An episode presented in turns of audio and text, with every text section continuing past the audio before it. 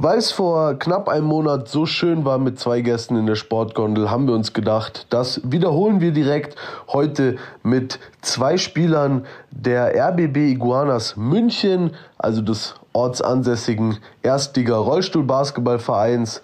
Da haben wir uns mit äh, Flo Mach und Gabriel Robel zwei Spieler eingeladen, die seit Anbeginn dabei sind, seit die Iguanas neu gegründet wurden. Vorher beim USC, also beim anderen Rollstuhlbasketballverein hier in München ähm, gespielt und dann eben zusammen mit den Iguanas auch aufgestiegen. Darüber wollen wir ein bisschen sprechen. Wir wollen hören, wie die beiden sich kennengelernt haben und wie sie jeweils die Corona-Rollstuhl-Basketball-Saison wahrgenommen haben. Damit hallo und herzlich willkommen. Mein Name ist Philipp Knappe und ihr hört die Sportgondel. Ich kann nur dazu sagen, wenn Sie flotte Sprüche hören wollen, dann müssen Sie nach München gehen.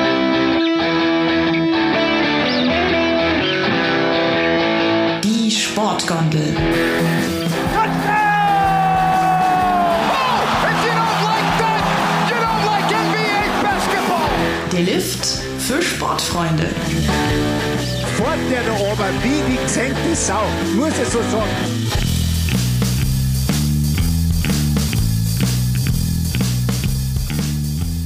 So, herzlich willkommen zur neuen Folge der Sportgondel und ich darf sehr herzlich zwei ja, Iguanas Urgesteine begrüßen, obwohl sie noch ähm, ja, jung sind, haben wir vorhin herausgefunden, beide 95er Jahrgang, aber beide schon seit Beginn dabei, den Aufstieg miterlebt, ähm, auch dann die Playoffs miterlebt, dann später in der ersten Liga. Und deshalb herzlich willkommen und schön, dass ihr da seid, Flo Mach und Gabriel Robel. Hi, hi, hi Philipp. So, sehr schön. Ja, das war das ist schön, schön im Kanon, so muss es sein. Nee, dann würde ich sagen, fangen wir direkt an. Und zwar, ähm, ich habe schon ein bisschen anklingen lassen, ihr seid seit Anfang äh, der Iguanas, so wie wir sie jetzt kennen, dabei. Ihr kennt euch aber schon deutlich länger. Und da hätte ich jetzt einfach gerne mal, dass ihr ganz kurz äh, mal so ein bisschen erzählt, wie ihr euch kennengelernt habt und wie ihr dann eben auch zusammen zum Rollstuhl Basketball gekommen seid.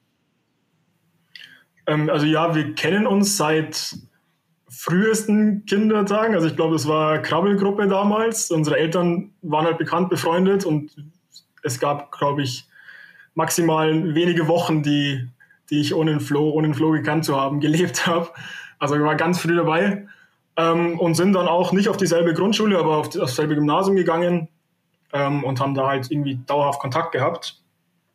Und dann haben auch erst zusammen Fußball gespielt, und dann habe ich äh, auch über den Flo oder über Flo's Vater letztendlich zusammen mit dem Flo ähm, diesen Rollstuhlbasketball kennengelernt.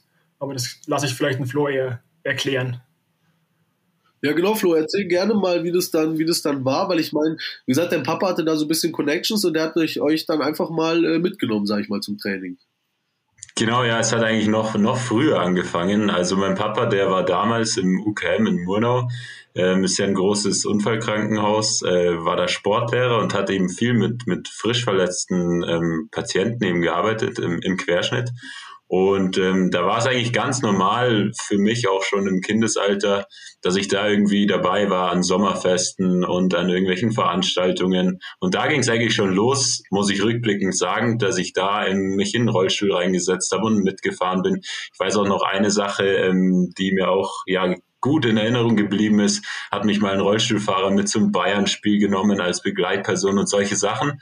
Und so ging es eigentlich los, dass ich da schon die, die ersten Kontakte im Kindesalter hatte und ähm, ja, genau, dann war es eben so, irgendwann in den Schulferien, ja, hatte ich nichts zu tun, war daheim. Und der Papa hat gesagt, ob ich mal wieder vorbeikommen will. Mittwochs war da eben immer Training, einmal die Woche im, im UKM und dann habe ich gesagt, ja, ich gehe mal hin und ich spiele auch mal mit, so wie es eigentlich immer ist. Also wenn man kommt dann und kann, dann muss man eigentlich auch mitspielen und es mal ausprobieren. Das habe ich dann gemacht und ähm, ja, irgendwie wie, wieder, ähm, wie der Robel schon gesagt hat, ähm, ist er dann auch mit dazugekommen, weiß auch gar nicht mehr, wie es war. Vielleicht, wahrscheinlich habe ich ihm davon erzählt.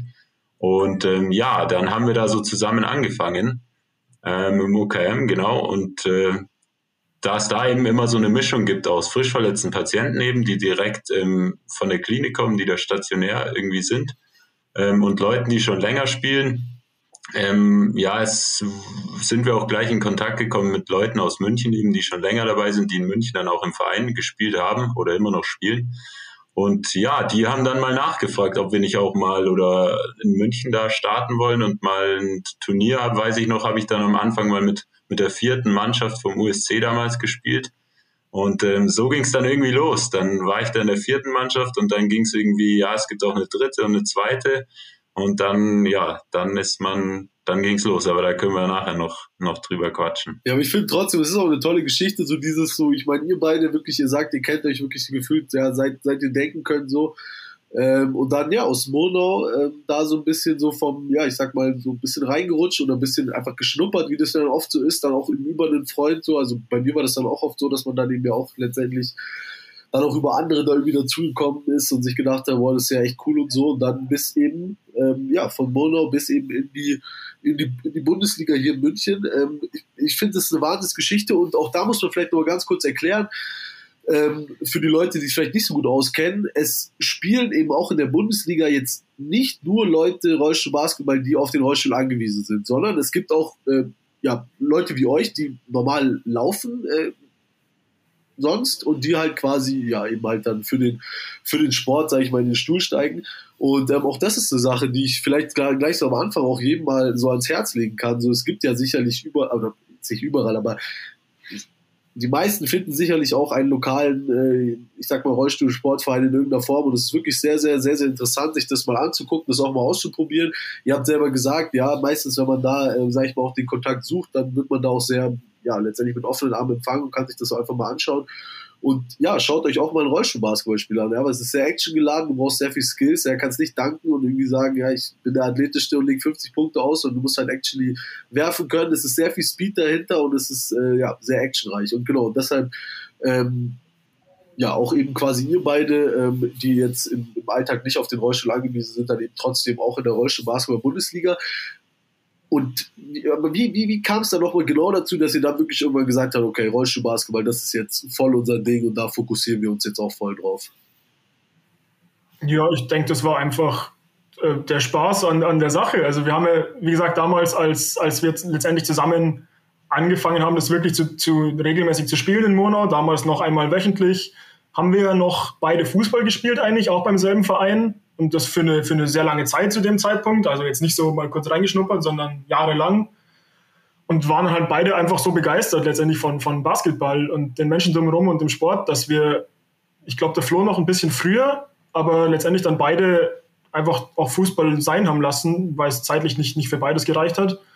Und dann, das war einfach eine klare Sache. Es hat einfach so viel mehr Spaß gemacht und ich, ich glaube, wir beide hingen einfach so an, an Basketball, so schnell an Deutschland-Basketball, dass man einfach dran geblieben mhm. ist. Monau ist natürlich zum Reinschnuppern war das ja optimal, auch weil wir natürlich da, da gewohnt haben und das so Mittwoch nachmittags nach der Schule machen konnten. Aber der nächste Schritt, also dass das nach München gehen muss, war klar, weil dieses einmal die Woche in Monau ein bisschen, bisschen zocken mit, mit Frischverletzten und so, das war klar, dass da nicht, dass es da nicht, nicht ewig weitergeht so. Und dann war München der, der nächste mhm. Schritt. Was lustigerweise, ich weiß gar nicht mehr genau, wie es dazu kam, aber lustigerweise hast du, Flo, ja den, den Schritt nach München irgendwie einen Ticken früher gemacht, sodass dann am Ende die erste Saison, die der Flo damals gespielt hat, habe ich noch nicht gespielt, weil ich irgendwie den Kontakt nach München um ein kleines bisschen später äh, irgendwie äh, zusammen, äh, zusammenkam, dass dann die Meldung vorbei war und ich die komplette erste Saison wehmütig zuschauen musste von der Seite, während der Flo schon, schon voll dabei war. Das weiß ich noch. Ja, genau. Ich, ich weiß auch nicht mehr genau. Ich es war dann nur irgendwie klar, dass ich bei meinem Opa habe ich dann noch oft übernachtet. Das war, glaube ich, am Anfang so. Der hat ein bisschen außerhalb von oder wohnt ein bisschen außerhalb von, von München. Vielleicht hat es auch damit irgendwie zu tun gehabt, aber du hast recht, irgendwie was war auch mit der Meldung und irgendwie, vielleicht waren wir uns auch doch noch nicht sicher oder wussten nicht genau, wie es läuft. Aber ja, das stimmt. Ich erinnere mich auch, die, das erste Jahr habe ich dann, hab nur ich gespielt und du noch nicht, weiß ich noch. Da warst du immer der war, war immer treuest, treueste Fan und be bester Unterstützer von außen. Und dann, genau ab der zweiten Saison, waren wir beide, waren wir beide zusammen. Aber vielleicht nochmal kurz zurück auch, weil du gesagt hast, ähm, dass wir Fußball gespielt haben davor und dann da uns entschieden haben. Also es war auch schon, schon irgendwie eine krasse Entscheidung so im, im Rückblick, weil ähm, das waren schon unsere besten Kumpels da irgendwie, dann auch im Fußball und äh, da ging es auch so los, total in der Pubertät, kann man sich ja vorstellen und dann ähm, ist natürlich ja eine gute Gemeinschaft da im Fußball, aber irgendwie ja, wie es der Robel gesagt hat, haben wir dann irgendwie festgestellt, ja, das ist alles schön und gut und ist auch eine Heiden Gaudi, aber irgendwie waren wir uns beide, glaube ich, waren wir total überzeugt, dass, dass wir das in München machen müssen und ja, genau, dann waren eben, wie du gesagt hast, äh, beide Sachen gingen nicht und dann mussten wir uns irgendwie entscheiden. Und ähm, ich glaube, wir haben es aber auch nie bereut oder also ich kann nur für mich sagen, haben es nie bereut. Und was wir auch da mit dem Sport alles gesehen haben, ja, deutschlandweit, aber auch international, wie man rumgekommen ist, was man für Leute kennengelernt hat. Ich glaube, das wäre jetzt, äh, ohne, es, ohne es blöd zu meinen oder despektierlich zu sagen, wäre jetzt äh, in unserem Gaudi-Fußballverein nicht möglich gewesen. Da hätten wir auch tolle andere Erfahrungen bestimmt gemacht. Aber es war halt einfach ein anderes Ding. Und äh, es ist ja meistens so, man, man man steuert es dann gar nicht so, so aktiv. Erst im Nachhinein sieht man eigentlich, was man alles für Entscheidungen getroffen und was für Wege man eingeschlagen hat. Von dem her ist es einfach so vonstatten gegangen, würde ich sagen. Und ähm, ja, genau. Das, das war, das war es eigentlich. Ja, ich denke, ich denke, es ist ja oft auch also schwer dann zu sagen, okay, wieso taugt jetzt der eine Sport mehr als der andere, wenn im Sport jetzt mal generell taugt, ja, ist es ja auch oft so ein bisschen ne, dann machst du ja mal das, mal das, aber es ist ja doch immer so, wie du auch selber sagst, so innerlich irgendwann kommt halt dann der Punkt, wo man jetzt einfach sagt, so, okay, es ist dann irgendwie für einen selber klar, man, man macht jetzt halt das oder man investiert da jetzt halt mehr Zeit rein und so, aber trotzdem auch immer sehr und dann halt eben bei euch natürlich nochmal interessanter, wie ich dann natürlich noch für das relativ exotische, sage ich mal, äh, oder relativ, also nicht nur exotisch Basketball, sondern dann auch noch im Rollstuhl, also quasi auch nochmal die, die fortgeschrittenen Variante. Genau, wann, wann war dann so der Punkt, wo ihr echt gesagt habt, okay, das kann auch für Bundesliga reichen oder soll auch für Bundesliga reichen oder das, weil ich meine, irgendwann, also es ist ja dann dieser Schritt zum Sport hin, man investiert auch Zeit und so und irgendwann merkt man, okay, irgendwie läuft schon gut oder so und dann ist ja noch mal ein bisschen irgendwann der Punkt, wo man sagt, okay, wie tief will ich jetzt wirklich rein, wie du auch sagst, weil ich meine, auch die ganzen Dinge, die man auch sieht, die kommen ja jetzt auch nicht eben nur vom Hobbyzocken, sondern halt eben auch daher, dass man da dann auch viel reinsteckt in so ein Hobby in Anführungsstrichen, ja auch wenn man, ich meine, das ist euch bei euch im Basketball ja auch klar, dass man jetzt damit nicht die, nicht die Millionen wahrscheinlich machen wird. Ähm, aber trotzdem dann immer auch zu sagen, so, okay, wir wollen es jetzt für uns selber wissen, wie weit es geht. War das dann erst bei den Iguanas so? Mm, wir müssen ein bisschen unterscheiden wahrscheinlich, gell? Weil, also wie du auch weißt, wir haben davor beide beim USC gespielt und es gab auch nur den USC lange Zeit.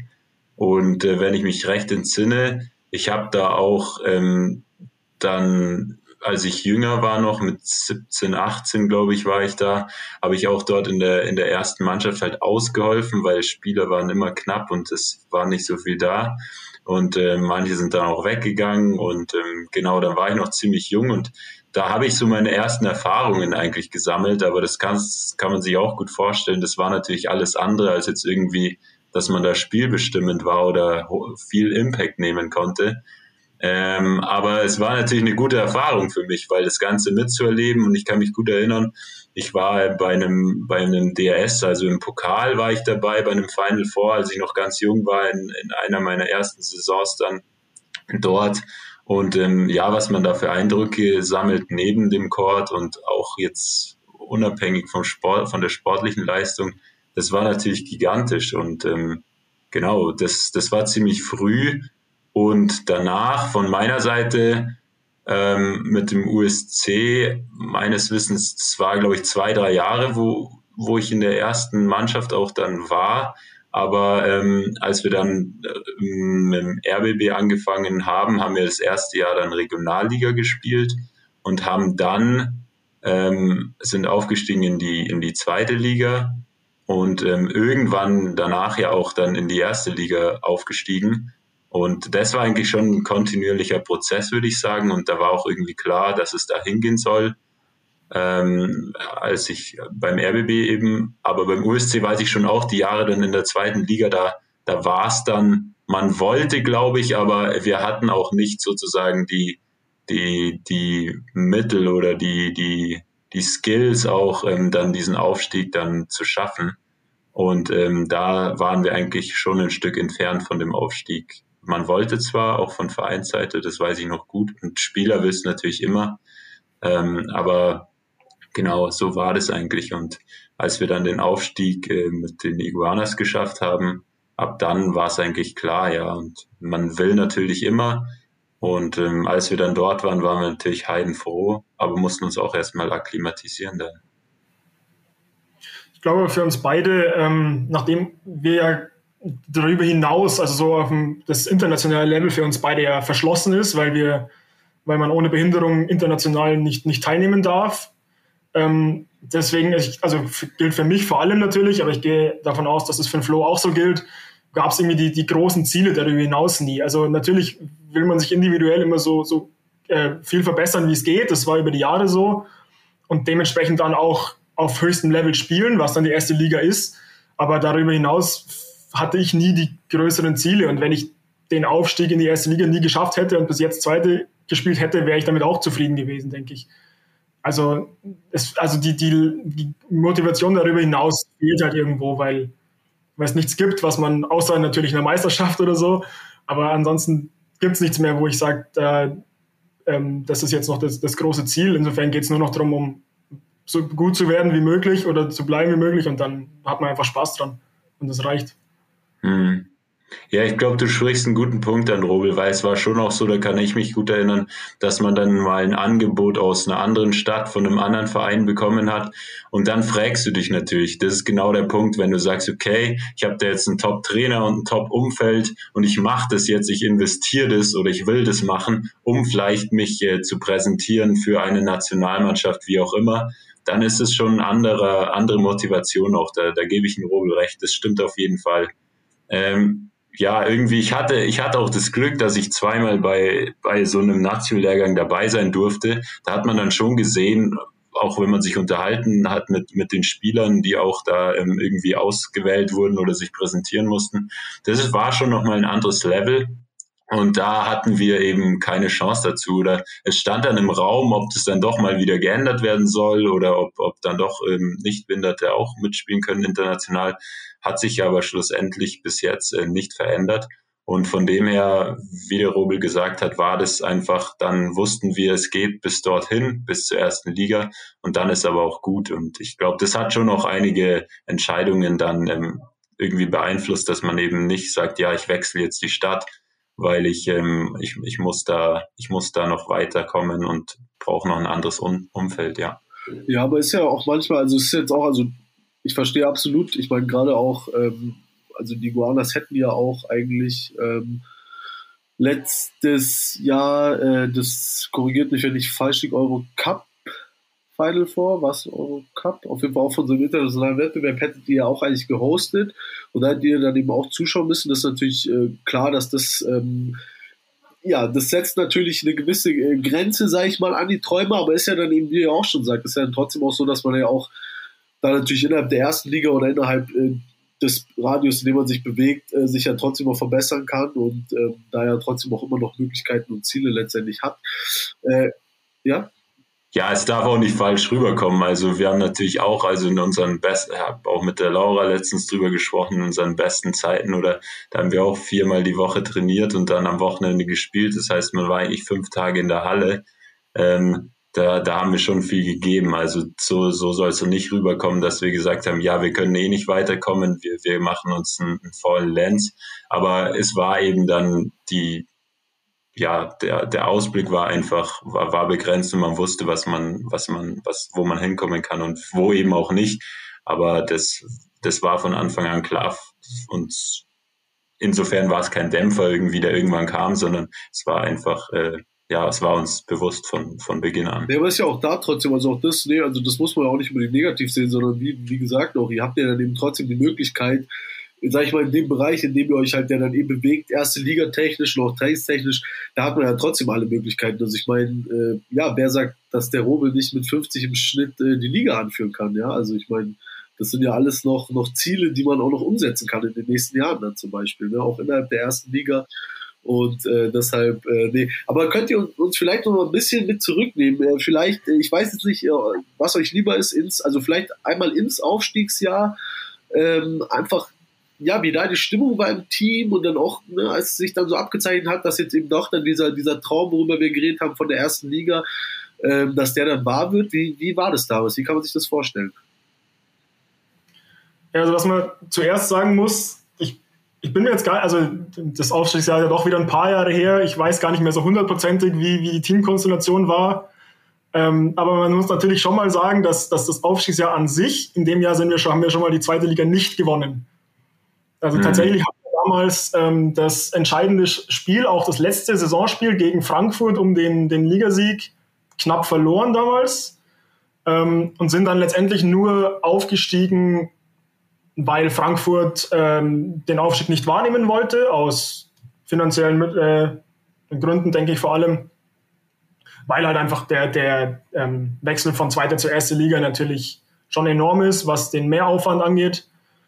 Ähm, insofern war das jetzt eine gute Saison, aber keine, wo die jetzt so heraussticht, als dass es so, so sportlich so herausragend war, finde ich. Und wir weiß auch noch, wir hatten damals auch, auch bei uns in der Mannschaft Zweifel, ob wir denn wirklich aufsteigen wollen, gerade weil wir nicht mal die zweite Liga gewonnen hatten quasi und ähm, natürlich für viele Spieler das auch ähm, ja ein großer Schritt war. Ich denke, im Nachhinein sind alle, sind alle happy, dass wir das gemacht haben und aufgestiegen sind. Wir haben uns ja dann auch im ersten Jahr erste Liga relativ gut verkauft, wenn ich mich richtig erinnere. Aber deswegen, also dieses Aufstiegsjahr an sich war mittelmäßig, würde ich sagen. Das war, wir hatten immer schon eine super Stimmung im Team, das war in dem Jahr auch nicht anders. Ähm, ich, wenn, mich nicht, wenn ich mich richtig erinnere, waren der, der, der Palava Tom und der, der Sepp Wernberger und so dabei. Also es war, hat super viel Spaß gemacht. Aber das Jahr an sich hätten wir mit Sicherheit besser spielen können. Und haben dann ja, glaube ich, auch ähm, mhm. mit den Zugängen, die wir dann im nächsten Jahr hatten, mit dem Basti Mangheim und dem Kim Robbins, ähm, die waren, glaube ich, auch noch nicht mal klar zu dem Zeitpunkt, wo wir entschieden haben, dass wir, dass wir aufsteigen. Ähm, sprich, ja, das hätte genau, auch, so, äh, genau so war es. Ja. Ja, kann ich nicht viel hinzufügen. Also äh, so war es. Wir wussten dann eigentlich gar nicht, äh, wollen wir es eigentlich, wollen wir es nicht. Wir haben uns dafür entschieden und ähm, ja, aber es war schon noch mutig, glaube ich, das zu machen. Aber ich glaube, die, die meisten wollten es doch. Und wie der Robel gesagt hat, Basti und Kim kamen dann dazu. Da kann ich mich auch noch gut erinnern an die ersten Trainings. Das war auch irgendwie komisch, weil davor hat man ja, haben wir gegen Kim immer gespielt, er beim USC dann und wir beim RBB schon. Das war auch immer heiß, hitzige Sachen immer und mit Basti haben wir davor schon zusammengespielt und ähm, dann irgendwie auch, auch, auch gegen ihn gespielt, aber man kannte sich eigentlich gut. Und ähm, ja, dann, dann ging's los. Dann ging's los. Und wie, wie gesagt, dann haben wir auch eigentlich eine ganz gute erste Saison, passable als, als Aufsteiger gespielt, ja. Aber war es denn so, dass euch dann quasi, wenn, wenn ihr jetzt auch sagt, so ein bisschen die, also die Aufstiegssaison hat sich so ein bisschen, ich weiß nicht, vielleicht so ein bisschen ausgeliehen angefühlt oder jetzt halt nicht so wie dieses, man wird, wirklich Meister und steigt dann so aus eigener Kraft, sag ich mal, aus. Äh, hat euch dann das erste Liga-Jahr oder dann die darauf die folgenden Jahre, gab es dann ein Jahr, das euch dafür dann nochmal entschädigt hat? Hm, ja, auf jeden Fall. Also ich kann mich erinnern, ich bin schlecht mit, mit äh, Jahreszahlen, aber vielleicht auch mit Zahlen allgemein, weiß ich nicht. Ähm, aber es gab ein Jahr, das müsste die drittletzte Saison gewesen sein, wenn mich nicht alles täuscht. Da ähm, haben wir, waren wir in den Playoffs dann und haben äh, Final Four Pokal gespielt, daheim in München. Und ähm, auch ausgezogen. Ja. Und auch, ja, genau. genau. Ja. Ähm, das war schon eine, war schon eine, war eine tolle Saison und auch rückblickend würde ich sagen, auch von, von den Leuten, die da waren, von der Konstellation, war schon echt, war, war top. War für mich persönlich, war, war das die Highlight-Saison, würde ich sagen, von, von den ersten, von den Saisons in der ersten Liga. Ja. Und man muss auch dazu sagen, also diese, die Zweifel am Aufstieg waren jetzt, glaube ich, nicht ähm, für niemanden individuell. Also ich habe immer gesagt, ich will, wenn ich die Wahl habe zwischen erster oder zweiter Liga, immer, will ich immer erste Liga spielen.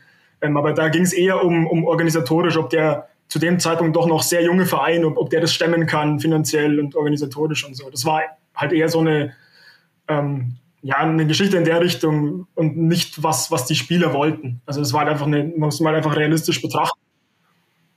Nee, aber es ist ja ähm, trotzdem ja, auch so ein bisschen, also auch dann dieses so, so, sorry, ich will es nicht unterbrechen, aber dann auch dieses, ihr, ihr, ihr, kriegt dann eben die Möglichkeit, ja theoretisch aufzusteigen, da ich das Frankfurt eben nicht möchte und so, aber dann eben auch umso mehr noch, ich meine, dann, dann hat man eigentlich dieses, okay, jetzt kommt die erste Liga. Und dann, wie du ja aber schon sagst, und das ist ja letztendlich auf dem Niveau, kennt es ja jeder, der sich da mal betätigt hat, dass es halt dann wirklich auch die Frage ist, ja, kannst du halt eben auch als kleiner, neuer Verein oder wie auch immer, kannst du dann wirklich das nochmal ein Level höher, kannst du es wirklich stemmen und so. Und dann ist ja aber eigentlich so ein bisschen schade, wenn dann eigentlich so dieses Gefühl von, hey, erste Liga, ja, nächstes Jahr geht sie mal richtig ab und wir schauen mal, was läuft.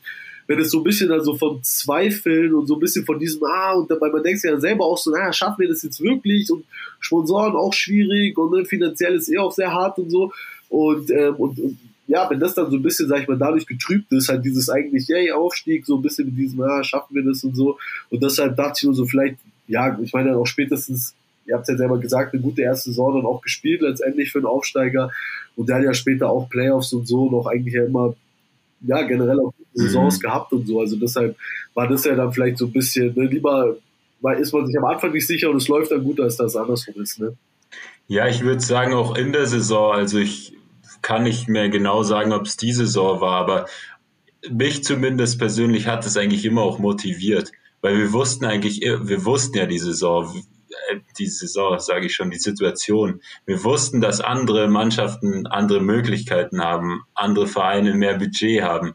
Aber das, das war auch immer was, manchmal zwar bitter, aber in den Spielen und äh, im Wettkampf war das eigentlich immer ja, Motivation ohne Ende, weil du wusstest genau, die, die, die sind vielleicht besser aufgestellt und du warst oft der Underdog.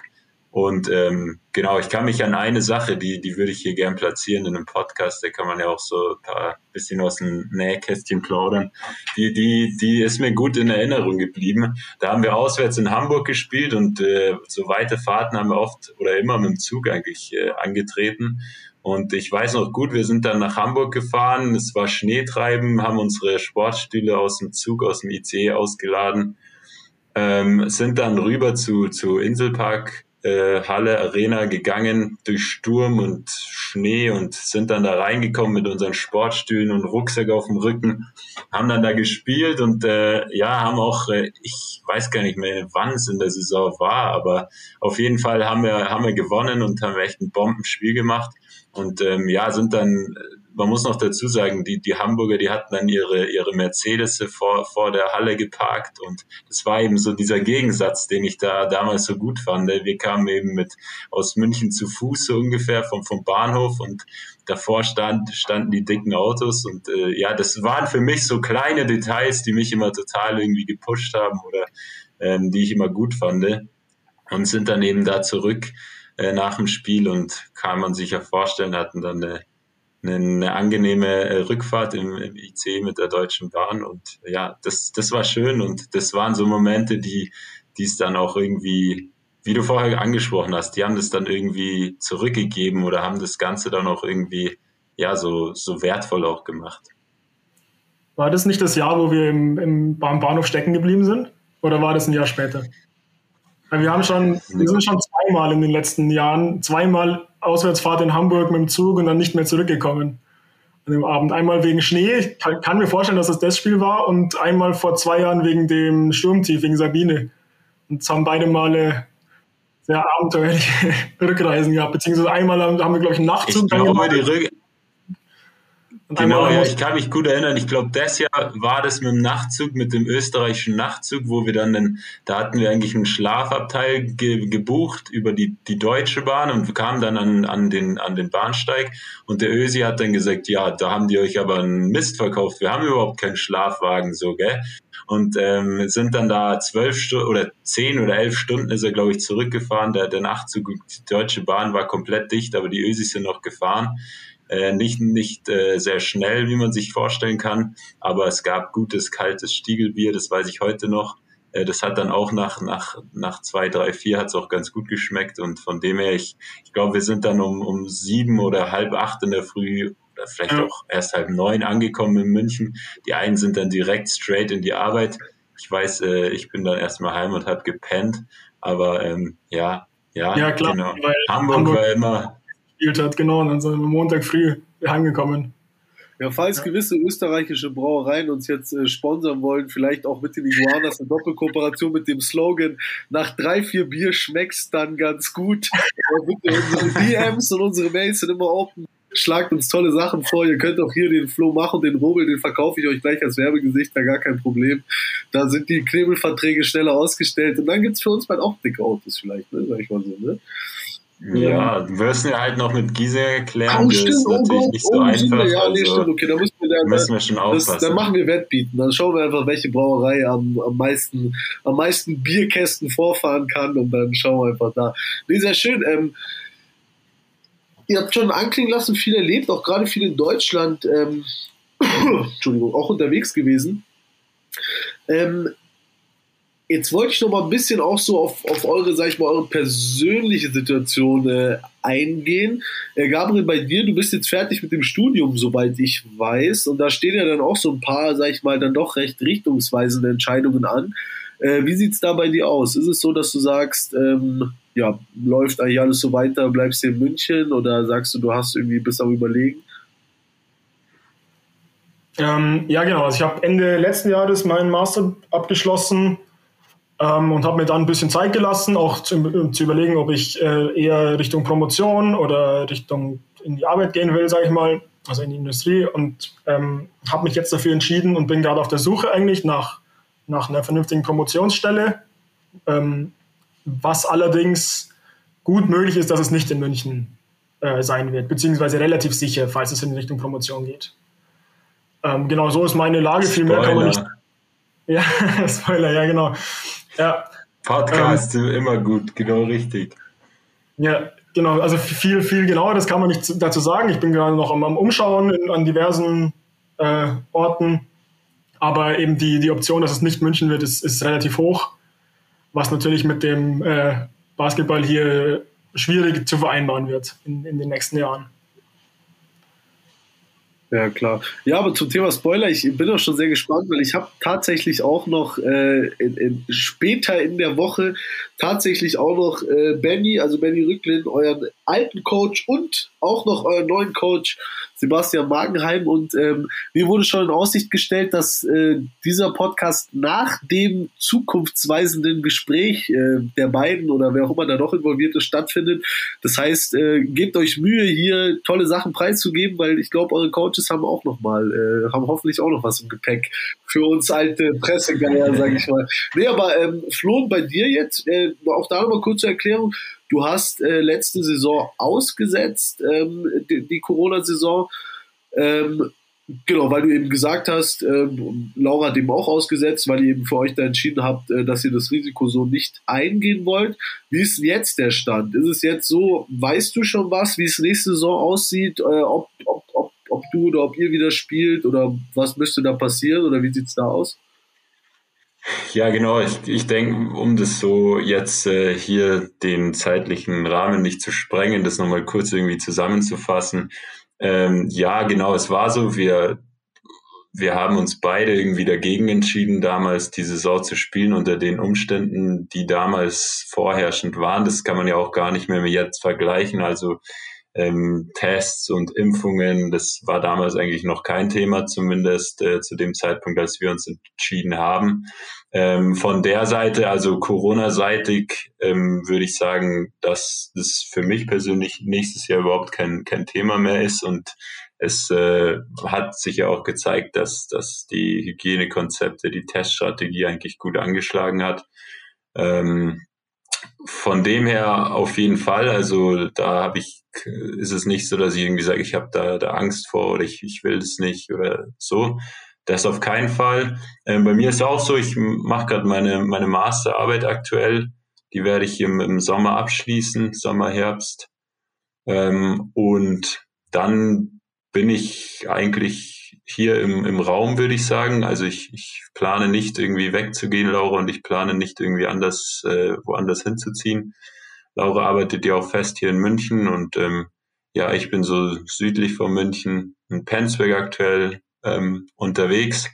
Und ähm, ja, bin aber, habe gerade gesagt, Masterarbeit parallel auch dabei, irgendwie nach einem Job zu suchen und zu schauen. Also Penzberg, wenn ihr, wenn ihr mich hört, dann ähm, ich bin da, ich, ich, ich bin motiviert. Weiß ja nicht, wer den Podcast alles hört. Ähm, genau, ich bin gerade so, habe ein paar Bewerbungsgespräche in der nächsten Zeit und versuche aber hier im, im, im alten Vorland, im Münchner Raum ähm, zu bleiben. Und genau, also ich wäre da ja, äh, ich, ich grätsch direkt rein, scheiß auf LinkedIn, hört die Sportgondel und kontaktiert diesen jungen, guten, motivierten Mann mit euren hoffentlich sehr hochdotierten äh, und äh, guten Stellen.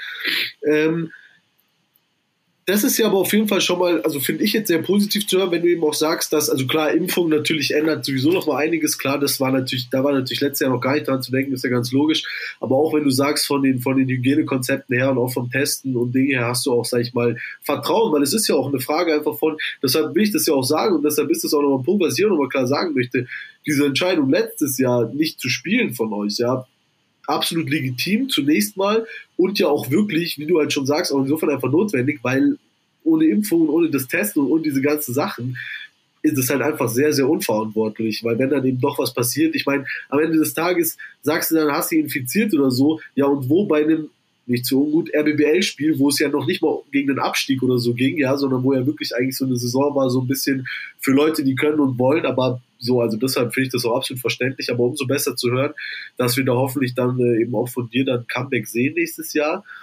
Ähm, jetzt hätte ich gerne noch mal so ein bisschen eure Perspektiven gegenübergestellt jetzt von der letzten Saison. Ich weiß, ich fange vielleicht mit dir an, Gabriel, weil du auch ja tatsächlich auf dem Parkett unterwegs warst. Wie, wie hast du die Saison wahrgenommen? Ähm, ja, also kompliziert auf jeden Fall und, und anders als sonst. Also es war ja auch bei uns so, wir haben ja also Flo und Laura haben gar nicht gespielt, aber wir als Verein haben ja auch eigentlich ähm, zum Saison, Saisonstart, zum regulären nicht teilgenommen und haben dann letztendlich auch unsere, ähm, das war, ich glaube, die Saison hat im November gestartet, als die Lage eigentlich gerade wieder deutlich schlechter wurde und haben dann quasi unseren eigenen Saisonstart auch immer weiter nach hinten geschoben und gesagt, so noch nicht, das müsste schon besser werden. Bis zu dem Punkt, wo dann ähm, eigentlich die Liga quasi gesagt hat, jetzt irgendwann steigt er ein oder gar nicht mehr. Und dann standen wir halt vor der Entscheidung, dass halt auch, auch zum Beispiel mit Kim und Johanna wir noch zwei Nationalspieler hatten, wo gerade der Kim halt einfach auch Spielpraxis gebraucht hat und der hätte wechseln müssen quasi, um, um Aussicht für die Paralympics noch zu haben. Ähm, und dann hat sich aber über, über die Winterpause hat sich an den Hygienekonzepten und an den, ähm, vor allem damit, dass ab dem Zeitpunkt, glaube ich, äh, Tests verpflichtend waren für alle Mannschaften einmal wöchentlich. Und ab dem Punkt war es dann für uns immer noch keine eindeutige Entscheidung, kann ich sagen, innerhalb der Mannschaft, aber zumindest so, dass es, glaube ich, vertretbar war, ähm, dass wir dann auch ohne Flo und Laura gesagt haben, wir steigen jetzt ein, haben ja dann auch quasi die komplette Hinrunde, ähm, diese Spiele wurden ja dann einfach alle gegen uns gewertet, aber war ja kein Problem, weil, weil ja von Anfang an klar war, dass die Saison aus der, aus der Konkurrenz laufen wird. Insofern haben wir gesagt, wir machen einfach das Beste aus der, aus der verbleibenden Rückrunde und, und schauen halt, wie, es geht. Und hat sich herausgestellt, wie der Flo gesagt hat, dass, dass es alles relativ gut funktioniert hat, relativ reibungslos. Ich glaube, der Mehraufwand drumherum war gerade organisatorisch relativ hoch. Aber für mich als Spieler, außer dass ich halt ab und zu testen war und ein paar äh, Abstandsregeln eingehalten habe, äh, war jetzt ansonsten nicht so viel dabei, finde ich. Und gerade das, das regelmäßige Training dann hat schon hat schon sehr, sehr geholfen, weil das halt irgendwie die, diese, den sozialen Kontakt auch den Aspekt irgendwie gegeben hat, der sonst abgegangen ist.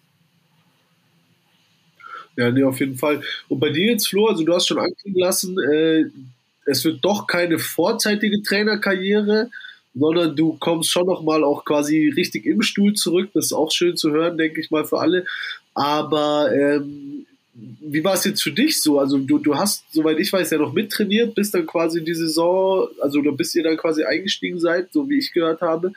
Und wie war es für dich, das so von außen mitzuerleben? Und dann warst du auch schon so ein bisschen coachingmäßig unterwegs oder, oder wie, wie war das für dich so, da letztendlich unverletzt zu sein, aber dann nicht eingreifen zu können? Ja, also ich habe nicht mehr so lange mittrainiert. Also im Sommer war ich noch ein paar Mal da, das stimmt. Aber es war dann auch schon eine lange Zeit vergangen, ähm, bevor die eingestiegen sind und ähm, wo ich nicht mehr im Training war.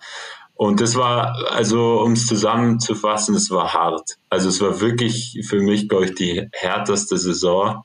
Und ähm, klar, ich habe nicht gespielt, ja, es ist eine komplett andere Situation, aber es hat, es war viel mehr als das. Also es war eben nicht nur, ja, du bist jetzt nicht dabei, du spielst nicht und alles andere läuft ganz normal weiter. Und wie es eben so oft ist, man, man merkt erst später oder danach, wenn, wenn einem was fehlt oder wenn etwas nicht mehr so ist, wie man es davor gewohnt war oder wie man es vielleicht auch gern gemocht hat oder wie es angenehm war. Also für mich war es wirklich äh, crazy, total verrückt.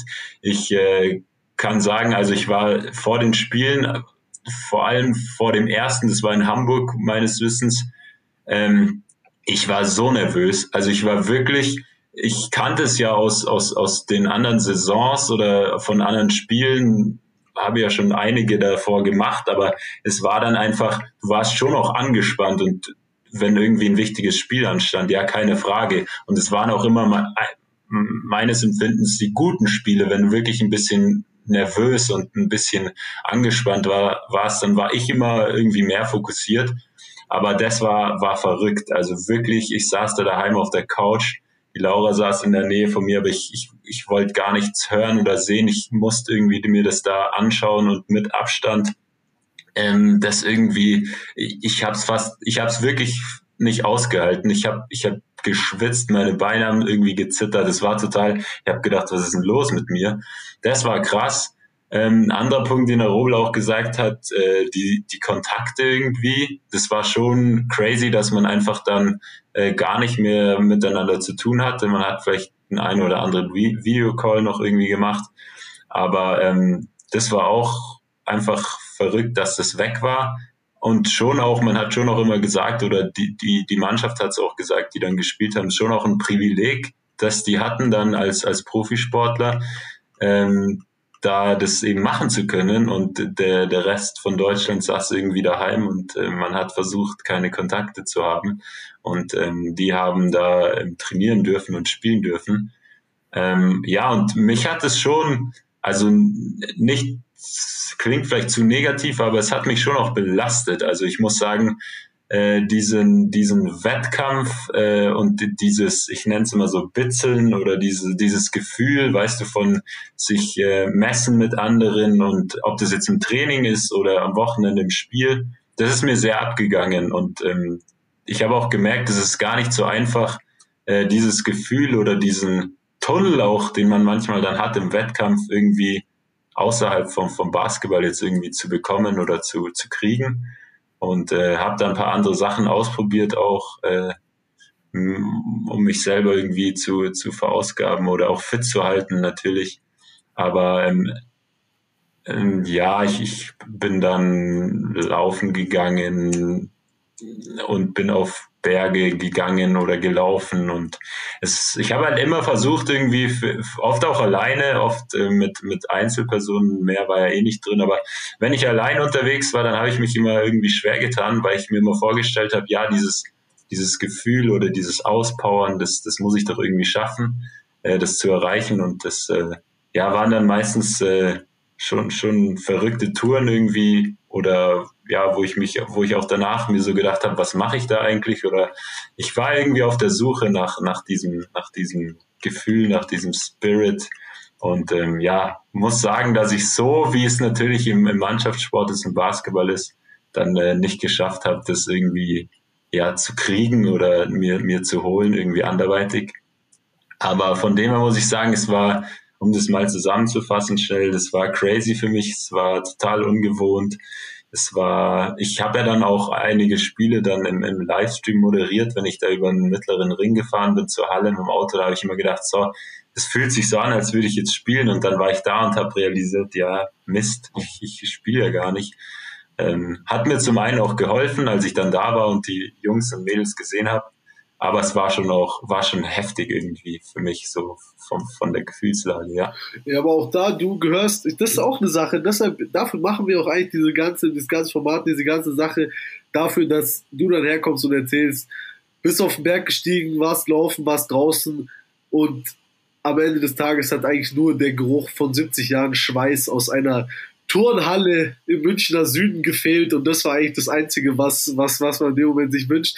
Ja, es ist so, es ist, wie gesagt, ich glaube auch, also ich glaube, jeder, der, der, der auch, sag ich mal, diese Begeisterung für Sport kennt, egal ob jetzt als Zuschauer oder auch als, äh, auch als Sportler selber, glaube ich, weiß, wovon du redest, aber es ist sonst, es ist so ein bisschen, es, es ist komisch oft, es ist auch schwer zu erklären, aber ich finde, du hast es sehr, sehr gut auch eingefangen und dann halt eben auch gerade dieses, du weißt, du, du kannst eigentlich, ja, weil ich meine, wie gesagt, auch wenn du verletzt bist, bist du halt verletzt, dann weißt du auch, das dauert jetzt so und so lang, aber ich meine auch mit Corona, ja, du sagst jetzt, die Situation hat sich ein bisschen verändert, aber ich meine, Impfen und Testen und so, das war auch alles kein Selbstläufer und äh, wenn man dann in so einer Dunkelheit steckt und ja überhaupt nicht weiß, wow, okay, kann ich nächste Saison überhaupt wieder spielen? Ja, ich meine, das ist ja wenigstens bei einer Verletzung oder bei dem sonstigen oder bei einer Sperre oder wo auch immer, hast du ja wenigstens so ein Ablaufdatum. Aber bei der Pandemie ist das natürlich äh, schon, schon sehr, sehr schwierig.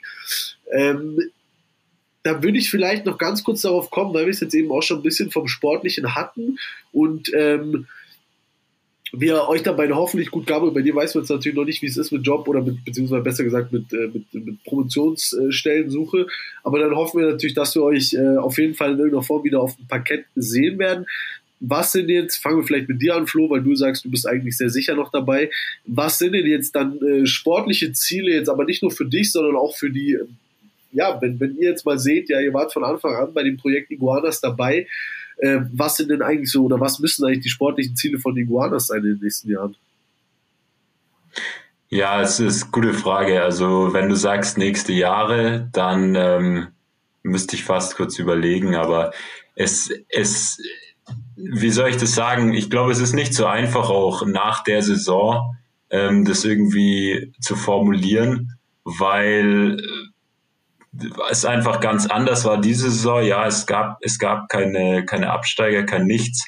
Was ich aber glaube, was, was ein Ziel sein sollte, ähm, es gibt jetzt doch irgendwie mit, mit Lukas und mit Colby, die sind noch, noch, noch richtig jung mit dem Urs. Und ich glaube, das wäre wär ein Ziel, ob das jetzt ein Vereinsziel ist oder persönliche Ziele, ist ganz egal. Aber das wäre für mich ein Ziel oder was ich mir wünschen würde, dass ähm, die Leute halt weiterkommen im Sport und dass die halt ähm, und ich glaube, das war auch ein Grund, warum man dann gespielt hat, neben Kim und Johanna, die irgendwie für die Paralympics sich fit halten wollten, aber auch, dass die Jungen wirklich halt äh, spielen können und die Möglichkeit haben. Und wenn man die Plattform eben geben kann, auch in den nächsten Jahren, ähm, da ist natürlich auch viel Aufwand und Arbeit von Vereinsseite auch nötig, das ist klar. Es hat man auch diese Saison schon durchhören können. Es gibt auch andere Vereine, die machen auch Angebote und ähm, haben vielleicht auch was zu bieten, ja. Ähm, aber Robel hat es vorher angesprochen, was, glaube ich, keiner zu bieten hat in der RBBL, ist das, was wir in München haben, diesen Zusammenhalt und dieses Family-Gefühl irgendwie oder ähm, das auch dadurch begründet, dass es halt niemand gibt, der irgendwie einen Vertrag hat, einen, einen Spielervertrag mit irgendeinem Gehalt XY, sondern dass die Leute halt da sind, weil sie Bock haben und weil sie hier irgendwie in dem Raum wohnen und ähm, ihren Lebensmittelpunkt haben. Ähm, das ist ein Punkt, aber man sieht auch, und das muss man auch ganz klar ansprechen, und das ist auch, können wir dann auch vielleicht an den nächsten, an die nächsten Podcast-Teilnehmer richten, irgendwie an Benny und Basti. Man sieht halt auch von Jahr zu Jahr irgendwie, dass es immer schwieriger wird auch, dass das Personal auch äh, dünner wird und es kommen wieder welche dazu, aber es gehen wieder Leute. Und ähm, ja, wenn wir jetzt hier einen Rubel als, äh, als Beispiel nehmen, weil er hier mit dem, im Podcast sitzt, wenn so jemand halt geht, dann ist es für die Mannschaft, aber auch für den Verein ist natürlich ein, ein herber Rückschlag, ja. Und gehen muss vielleicht auch oder dem halt geschuldet, dass wir halt keine Profis sind, ja, und dass es nicht so ist, dass wir hier einen Vertrag haben und unsere Kohle kriegen und dass es aber auch so ist, wenn einer geht, sagen wir mal jetzt beim FC Bayern Basketball, die sind ja auch gerade dabei, irgendwie zu überlegen, wie sie ihre gut äh, ihre guten Leute halten können, die dann auch irgendwie vielleicht abgeworben werden. Aber so ist es bei uns halt nicht. Wenn einer geht, dann ist es nicht so, dass wir sagen, ja, wir nehmen den Betrag X in die Hand als Verein und holen einfach einen anderen und der füllt dann die Position aus so ist es nicht. Und das ist natürlich äh, ja schon, schon eine Schwierigkeit. Und das muss man schaffen, in, in den nächsten Jahren zu kompensieren. Und es ist eben auch nicht so, wie jetzt vielleicht ähm, im, im Fußgängerbasketball, dass die, die Jugend sozusagen von unten schon drängt und eigentlich nur darauf gewartet wird, dass die Alten gehen.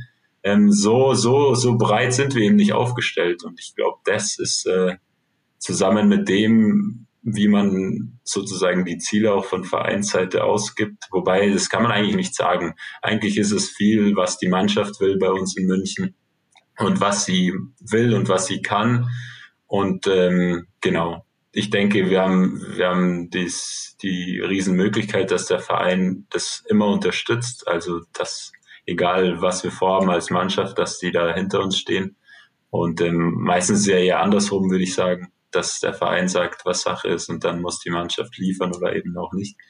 Aber ähm, ja, dass man, weil du gesagt hast, was die Ziele sind, also ich denke, ein Umfeld halt schaffen für, für junge deutsche Spieler auch, die ähm, weiterzuentwickeln und ja, man muss sich eben überlegen. Ich denke, wir waren auch vor, vor ein, zwei Jahren an dem Punkt, wo wir gesagt haben, ja, wollen wir den Schritt jetzt auch gehen und wollen wir weiter und ähm, wollen wir vielleicht auch oben angreifen. Aber ich denke, in der Konstellation, wie wir auch aktuell sind, wo halt jeder neben noch, neben Basketball sein Studium hat oder seinen Job, ähm, ja, es ist einfach ein anderer Hintergrund wie bei anderen Vereinen und das muss man so ganz klar sagen.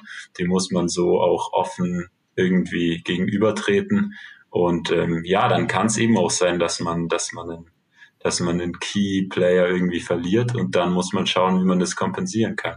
Aber ich denke, da kannst du auch dann die, die nächsten zwei Podcast-Teilnehmer dann in dem nächsten Podcast befragen. Die können dir da bestimmt qualifiziertere Aussagen liefern, wie ich als Spieler. Das werde ich sicher machen, Flo, ob sie mir die Aussagen liefern wollen. Das, äh, das wird eine große yeah. Frage sein. Da werde ich aber auch natürlich hartnäckig sein. Aber kurz, ganz kurz zwei Sachen, da muss ich noch mal ganz kurz äh, reinschneiden, äh, bevor wir nochmal zu dir kommen. Haben zwei Sachen, die ich wirklich auch nochmal herausstellen möchte. Erstmal, du hast gesagt, man merkt bei euch Iguanas, dass ihr da seid, weil ihr das möchtet, weil ihr da sein wollt, eben nicht, weil irgendein Vertrag daran bindet oder weil das jetzt eben ein Job ist oder so. Und ähm, du hast gesagt, es fühlt sich an wie Familie und ich möchte auch wirklich sagen, für jeden, der sich das vielleicht nach der Pandemie auch nochmal sich da überzeugen möchte und so, das sind nicht irgendwelche leeren Worte, die hier äh, gesprochen werden, sondern das ist wirklich so. Geht dahin, schaut euch das an, ähm, schaut euch euch an, ähm, ja, ja, wie die miteinander sind, wie das da ist an so einem Spieltag und so. Und ihr werdet wirklich merken, dass das was, was Besonderes ist und dass man auch merkt, dass ja, sich da Menschen auf eine besondere Art und Weise zusammenfinden, weil es eben im Gegensatz zu allem in unserer Gesellschaft mal nicht vom Geld getrieben ist oder so, sondern vielleicht mal von was anderem. Und auch wieder, ja, du hast gesagt, ihr, ihr wollt auch ein Umfeld sein für, für junge Spieler. Ähm, da weiß ich vom, vom Benny, vom Benny Rücklin, der jetzt mittlerweile euer Vorstand ist und eben früher Trainer war, weiß ich, dass das auch immer sein Ziel war. Ja, ich glaube, ihr seid auch die besten Beispiele, dass das auch funktionieren kann und dass das auch bei den Iguanas funktionieren kann. Aber auch da kann ich wieder nur sagen und auch da wieder, ja, ihr müsst nicht also ihr müsst nicht im Rollstuhl sitzen, um Rollstuhl Basketball zu spielen. Und jeder kann sich das mal anschauen und auch gerade junge Leute, die vielleicht ihren Sport noch nicht gefunden haben, können sich das anschauen. Das ist wirklich eine Nische. Man kann es auch weit schaffen, auch wenn man nicht der athletisch begabteste ist, sondern einfach, wenn man vielleicht ein bisschen äh, fleißig ist und auch Zeit investiert. Und deshalb kann ich auch da nur sagen, ja, schaut euch das an, probiert das aus ähm, hört euch an, was hier die Leute zu sagen haben. Und wie gesagt, das kann auch jeder für sich selber erleben mit seinem eigenen Umfeld. Ja? Also das ist nicht hier Sport Hollywood oder so, was wir hier irgendwie erzählen oder irgendwelche, irgendwelche auf, auf Fake, ähm, Fake sentimentalen Sachen oder so, sondern das ist wirklich actually Dinge, die die ihr da draußen, sag ich mal, erleben könnt, wenn die Pandemie es zulässt und wenn ihr, ja, wenn ihr wollt, sage ich mal. Äh, Gabriel, zu dir nochmal, was, wie, wie schätzt du das ein? Auch wenn du vielleicht weg bist dann leider im Sommer oder Herbst. Aber was, was würdest du dir dann vielleicht auch für die Iguanas wünschen? Auch egal, ob du jetzt dann dabei bist oder nicht am Ende des Tages. Ähm, ja, also der Flo hat eigentlich schon, schon das Wichtigste gesagt. Also es war einfach so, dass ähm, wie, es, es gab dann, gab da zum Beispiel mal ein Beispiel von, von ein paar Jahren in Frankfurt, ähm, da war es auch so, ähm, der Verein oder der sportliche Erfolg jetzt in der ersten Liga vom Verein hat davon gelebt, dass ich einfach eine, eine kleinere Gruppe von, ich nenne es mal ein paar Schlüsselspielern gefunden hat, die quasi alle ohne bezahlt zu werden in München gespielt haben, wo das private Umfeld auch dementsprechend gepasst hat und die halt ähm, ja, sich dazu gefunden haben und auf dem entsprechenden Niveau spielen konnten.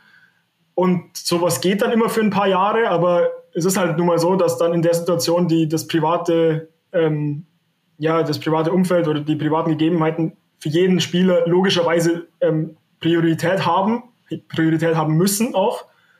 Insofern ist sowas von Natur aus, glaube ich, nie, nie äh, für besonders lange Zeit stabil. Und insofern ist in meinen Augen wirklich der, der wichtigste Punkt jetzt, ähm, dass man den Schritt macht, in welcher Form auch immer, dass man quasi jetzt wirklich diese Abgänge von, von ein paar Schlüsselspielern ähm, irgendwie kompensieren kann wenn es mit mir anfängt, ist es so, das tut mir auch sehr weh, aber äh, es ist bei mir ja genauso. Ich bin zwar erst 25, was jetzt für eine sportliche Karriere nicht, äh, nicht super alt ist, aber trotzdem stehe ich an dem Punkt, wo ich halt ähm, beruflich schauen muss und der Sport hinten ansteht. Und ähm, nachdem da kein, kein Geld oder, oder auch keine internationale Karriere für mich drin ist und drin sein wird, ähm, gibt es eben nichts, was, was da, was mir sagt, ich muss, muss äh, das Basketball priorisieren.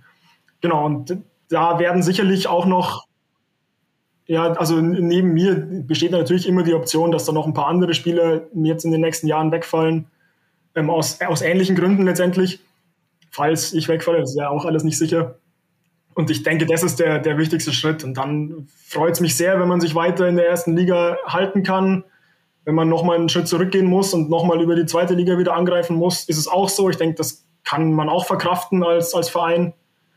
Aber wichtig ist es einfach, dass, dass das jetzt irgendwo auf dem Level und auch ein, ein attraktives Ziel bleibt und nicht äh, wegen dem Abgang von ein paar Spielern irgendwie wieder, wieder versinkt in der, in der Grube. Du hast auch schon gesagt, das ist ja auch wirklich sehr schwer, eben gerade auch, man setzt auf eine verschworene Einheit, ja, das, das hat ja auch bei euch eben sehr gut funktioniert dann. Und dann irgendwann kommt aber eben auch halt das, ja, ich sag mal, das reale Leben und ähm, ja, holt dann da auch vielleicht so ein bisschen ein, beziehungsweise muss dann halt auch einfach wirklich Entscheidungen äh, da manchmal treffen, die halt eben auch ein bisschen größer sind, äh, als, als halt dann, als halt dann Basketball, was eben dann leider im eigenen Leben vielleicht nur ein Hobby ist. Ähm, Flo, jetzt wollte ich dich aber vielleicht auch nochmal zum Abschluss fragen, du hast, finde ich, sehr schön skizziert, was die Guanas für euch waren, was sie sind und auch, was sie für dich auch weiter bleiben sollen oder was sie auch, ja, ja, wie, wie auch immer, was sie, was, was sie wieder sein sollen. Ähm, was glaubst du, müsste denn jetzt konkret passieren, dass sich das so entwickelt in den nächsten Jahren? Hm, sehr gute Frage. Die nächste gute. Ähm, das ist gar nicht so einfach, Philipp. Also man muss ja sagen, ich habe es vorher schon anklingen lassen, die Strukturen sind einfach ganz anders. Es ist einfach so, es gibt nicht die, es gibt nicht die Masse ähm, an Leuten, die irgendwie bereitstehen und die man nur sagen muss, ja, wir brauchen einen guten Trainer und wir brauchen gute bisschen Rahmenbedingungen und dann, dann, dann läuft die Sache. Man sieht es ja auch ähm, an der ganzen Liga. Also es gibt auch Vereine, die höchst erfolgreich sind aber die kaum deutsche Spieler eigentlich haben. Und es ist auch nicht so, dass man sagt, ja, die deutschen Spieler, die, die spielen dann im Ausland, weil die da besser verdienen oder weil, es da schöner ist oder warum auch immer. So ist es nicht. Das heißt, es, es gibt, habe ich gehört und sieht man ja auch, es gibt immer weniger Spieler, also immer weniger Spielermaterial. Und man muss auch sagen, wenn man es jetzt auf München eben bezieht, es ist auch nicht so, dass wir irgendwie ein Nachwuchsleistungszentrum haben, ja, wo wir jede Woche irgendwie anbieten, dass die Leute kommen, dass die Leute spielen. Das, das ist einfach nicht so. Von dem her muss man sagen, dass der Standort München natürlich attraktiv sein kann durch die Stadt. Also wenn ich sage einem jungen Spieler, yo, du kannst hier studieren und ähm, du, du, du kannst hier nebenbei Basketball spielen. So war es ja bei uns im Endeffekt auch, wie es der Robel gesagt hat. Während dem Studium und so, das ging alles. Und ähm, ich habe auch letztens drüber nachgedacht. Also das ist natürlich auch eine perfekte Kombi irgendwie. Man kann sich das dann so hinlegen und schieben, wie man will. Das heißt, man kann einem jungen Spieler das anbieten. Die andere Sache ist halt auch äh, von Liga-Seite, die Liga wird halt auch immer professioneller von ihren Strukturen. Das heißt, es gibt immer mehr Vereine, die auch Gehälter zahlen. Und wenn man sich das jetzt mal überlegt, an einem 16, 17, 18, 19-Jährigen, der vielleicht irgendwie studiert oder eine Ausbildung macht, und dann sagt halt irgendein Verein, ja, du kommst zu uns, wir haben eine Wohnung, die kriegst du und du kriegst noch Taschengeld, so ein paar hundert Euro auf die Hand. Und ähm, wir haben auch eine ganz, ganz gute Mannschaft, die und die Spieler. Das ist natürlich schon was Attraktives, ja. Dann überlegst du dir natürlich zweimal, ja, okay, Vielleicht kann ich auch nach München gehen, aber da das ist eine schöne Stadt und ähm, ja, aber was habe ich noch, ja? Und ähm, das ist schon, das ist schon auch dann ähm, von Vereinsseite halt, das kann man nicht einfach von einem auf den anderen Tag irgendwie swappen und sagen, yo, jetzt steigen wir ein und zahlen den Leuten das Geld, dass sie kommen. Und vielleicht will man das ja auch gar nicht, ja, wie wir vorher gesagt haben. Das war eigentlich das Schöne immer bei uns, dass dass es eben nicht darum ging, dass wir irgendwie tolle Verträge haben und dann die noch verlängern und irgendwie, das war nicht der Mittelpunkt. Und ja, aber ganz, ganz konkret auf deine Frage zu antworten, ich, ich kann es fast nicht sagen. Also man muss schauen, auch aus vielleicht aus dem Süden von Deutschland, dass man ein paar Spieler hierher bekommt, nach München, wie auch immer man das macht. Also über, über Geld oder was wird es nicht gehen, aber ich denke jetzt auch, wenn wir an die, zum einen an den nächsten Podcast denken und aber auch an die Saison, die jetzt äh, abgelaufen ist, wenn man also wenn man nur sagen kann, ja, der Basti ist der Trainer, ja, das ist im Fußball wie wenn ein Ex-Nationalspieler, der ist der Trainer irgendwie, ein junger Typ noch, ähm, im Vergleich zu anderen Trainer. Das kann auch was sein, wo man Leute locken kann, ja. Wenn man sagt, wir haben die und die Mannschaft und ähm, wir bräuchten dich oder hätten dich gerne und ähm, du kannst in München spielen und du kannst, ein Trainer kann dich weiterentwickeln. Das kann auch was sein, womit man Leute locken kann, ja. Also da muss man einfach schauen, weil die Möglichkeiten halt schon von, von der, von finanzieller Seite natürlich begrenzt sind. Aber das wissen auch alle. Und ähm, dann kommt es natürlich auch ein bisschen auf die, auf die jungen Leute oder auf die anderen Spieler an, ja, ob die sich darauf einlassen, ob die sagen, yo, das ist cool, äh, das mache ich, ähm, oder halt auch nicht. Aber Genau, ja, es gibt eben nicht so viel wie im Profibereich, dass man sagt, ja, du kriegst eine Wohnung und ein Auto und noch ein paar tausend Euro und wir haben so alle Strukturen und wir haben, ähm, genau, das ist halt anders. Und von dem her ist es nicht einfach. Das ist ganz klar, wie ich angefangen habe mit, mit anderen Mannschaften, die wirklich auch viele Leute dann aus dem Ausland haben. Ähm, da gab es ja auch diverse Diskussionen. Ich glaube, das würde jetzt hier zu weit führen, aber ob man irgendwie wie im wie im Fußgängerbasketball dann so eine Quote halt einführt und wirklich sagt, ja, wir brauchen halt die, die, die deutschen Spieler und die jungen Spieler. Ganz kurz, wie, wie, um, wie, wie stehst du aber dazu? Also weil in der, also weil in der, ganz kurz auch dazu Erklärung, in der BBL ist es ja eben so, wie du schon gesagt hast, also in der Basketball-Bundesliga ist es quasi so, ähm, dass man eben einen gewissen, einen gewissen Anteil an deutschen Spielern haben muss, eben da hat man natürlich nochmal krasser das Problem, dass natürlich dann viele Teams, die ein bisschen was bezahlen können, sich natürlich im Idealfall halt zwölf Jungs, die ja halt auch im College oder auch in der NBA gezockt haben, einfliegen lassen und dann halt ein bisschen so eine NBA-Leittruppe da letztendlich die ganze Liga zerstören lassen. Aber man will ja eben auch ein bisschen, also das ist ja letztendlich auch nur so gemeint, dass du eben die eigene Jugendarbeit oder die lokale Jugendarbeit ein bisschen äh, pushen willst, dass du auch den, den Lokal oder den Locals ein bisschen die Möglichkeit geben willst. Wie würdest mhm. du dazu stehen? Glaubst du, das würde was bringen im Rollstuhlbasketball oder ist das eher so, dass es ja auch generell einfach so ein bisschen an Leuten fehlt und dass man vielleicht eher schaut, dass man mehr Leute noch ins Boot kriegt und dann kann man immer noch sagen, hey, okay, so und so. Mhm. Ja, also du sagst, es sind andere Strukturen und wenn du es von heute auf morgen machst, dann sagen die BBL-Teams vielleicht, ja, okay, wir müssen unser Scouting engagieren und schauen, wen wir da kriegen können, müssen vielleicht junge Leute holen. Bei uns wird es schwierig werden. Also es, man wird niemals das Niveau halten können, wenn man sowas macht. Und es wird Mannschaften, die geben, die es wird Mannschaften geben, die sagen, ja, dann, dann sind wir raus, so, das können wir überhaupt nicht leisten. Wir können nicht in ein oder zwei Jahren da was aufbauen, das geht einfach nicht. Ähm, und auf jeden Fall würde das Niveau abfallen und die, man muss ja auch sagen, die Liga an sich ist ja attraktiv. Also es, die gehört schon mit zu den stärksten Ligen in Europa mit Spanien und Italien, ähm, auf jeden Fall.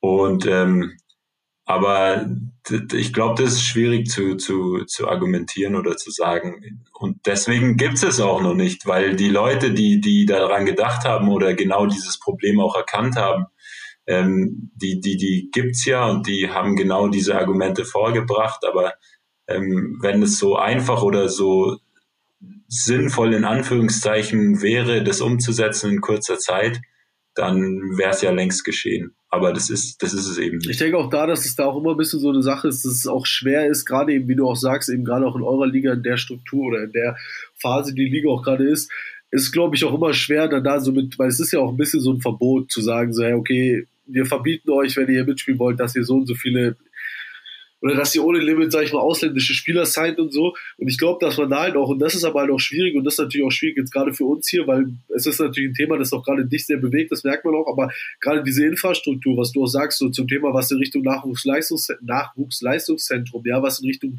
auch größere Kooperationen angeht. Ich meine, letztendlich kann man auch Kooperation mit Schulen, mit Unis, mit allem machen, aber ja, irgendeiner muss es machen. Es kostet auch Geld, ja, es kostet auch Sachen mhm. und so, das ist sehr schwer. Aber ich denke halt eben auch, dass der Weg halt da wahrscheinlich auch eher ist, halt generell breitere Anreize zu setzen, auch mehr Leute überhaupt für den Sport zu begeistern, weil dann kannst du ja auch wieder aussuchen und dann hast du ja auch wieder die Diversifikation, dass du Leute hast, die sagen, hey, ich schaue schon, dass ich hier ein bisschen den, den, den, ja, sag ich mal, dem Geld hinterherjagt. Da gibt es Leute, die sagen, hey, nee, ich will irgendwie an einen Standort, wo ich sonst irgendwie Möglichkeiten habe und so. Aber ist sehr, sehr schwierig. Ne? Aber deshalb auch ähm, mhm. ist da, denke ich mal, auch sehr spannend zu sehen in den nächsten Jahren, was sich da im Rollstuhl Basketball allgemein auch tut, auch mit der Liga, weil die Liga auch ja nach mehr Sponsoring strebt, nach generell mehr Aufmerksamkeit, mehr Geld, was natürlich auch eine logische und auch gute Entwicklung ist, aber was natürlich auch schwer ist, ja, weil ich meine, im Endeffekt irgendwoher muss es immer kommen und ihr wisst selber, ähm, ja, es alles außer Fußball wird generell sehr stiefmütterlich behandelt. Ja, sobald man dann, wenn man dann noch vom Basketball dann nochmal eine Stufe weitergeht, dann zu euch oder auch zu anderen kleineren Sportarten, ja, da werden die Mittel noch knapper, ja, da wird es auch immer eine noch geringere Öffentlichkeit, die das mitbekommt und deshalb natürlich auch sehr schwer. Aber auch da wieder, ich kann es nur jedem sagen, der das hier hört oder der auch vielleicht jemand kennt, der das hört, ja, probiert das aus, schaut euch das an ähm, habt da keine Berührungsängste in irgendeiner Form, sondern guckt euch das wirklich mal an und das ist wirklich äh, eine, ja, eine sehr schöne Sportart, ja. Ihr habt euch da auch nicht ohne Grund für entschieden, ja. Wir sind da auch nicht ohne Grund hingedackelt, äh, hingedackelt, das will ich jetzt nicht so sagen, aber wir sind auch nicht ohne Grund zu euren Spielen gekommen, äh, irgendwie, weil es, weil wir sonst gar nichts anderes zu tun haben an einem Samstagnachmittag, sondern weil es wirklich, weil es sich einfach wirklich lohnt, ja. Und deshalb äh, schaut euch das an. Und ähm, ja, von meiner Seite, was jetzt so Fragen angeht, wäre es das auch fürs Erste. Ich würde mich da schon mal gleich äh, bedanken bei euch beiden für eure Zeit und dass ihr da wart und auch, wie ich finde, sehr, sehr schöne Sachen geliefert habt. Ähm, genau, ansonsten bleibt mir nur noch zu sagen, Leute in Penzberg, die gute Jobs haben, wendet euch an Flo. Leute, die äh, gute Doktoren suchen, wendet euch an Dottore Robel. Und äh, ja, das äh, wäre es auf jeden Fall von meiner Seite. Vielen Dank, dass ihr da wart. Sehr gerne. Danke dir, Philipp. Und äh, genau, ich freue mich sehr, wenn wir dann hoffentlich auf jeden Fall dich, Flo, nächste Saison dann hoffentlich wieder spielen sehen. Und ähm, ja, kommt alle vorbei, schaut euch die Streams an, wir kommentieren auch die Streams, kommt in die Halle, wenn man wieder darf. Ja, ich hoffe, dass es dann auch wieder, äh, ja, wenn Menschenaufläufe wieder erlaubt sind, dass dann da auch in der Sebner Halle wieder reger äh, Zustrom ist. Und ähm, ja, vielen Dank fürs Reinhören. Vielen Dank an euch beide, dass ihr da wart und einen schönen Tag noch. Danke dir. Die Sportgondel. Hinblick, Egal, immer ein Hinblick auf was? Was soll das? Was wollen wir hinblicken? Auch ein Hinblick auf dieses Interview.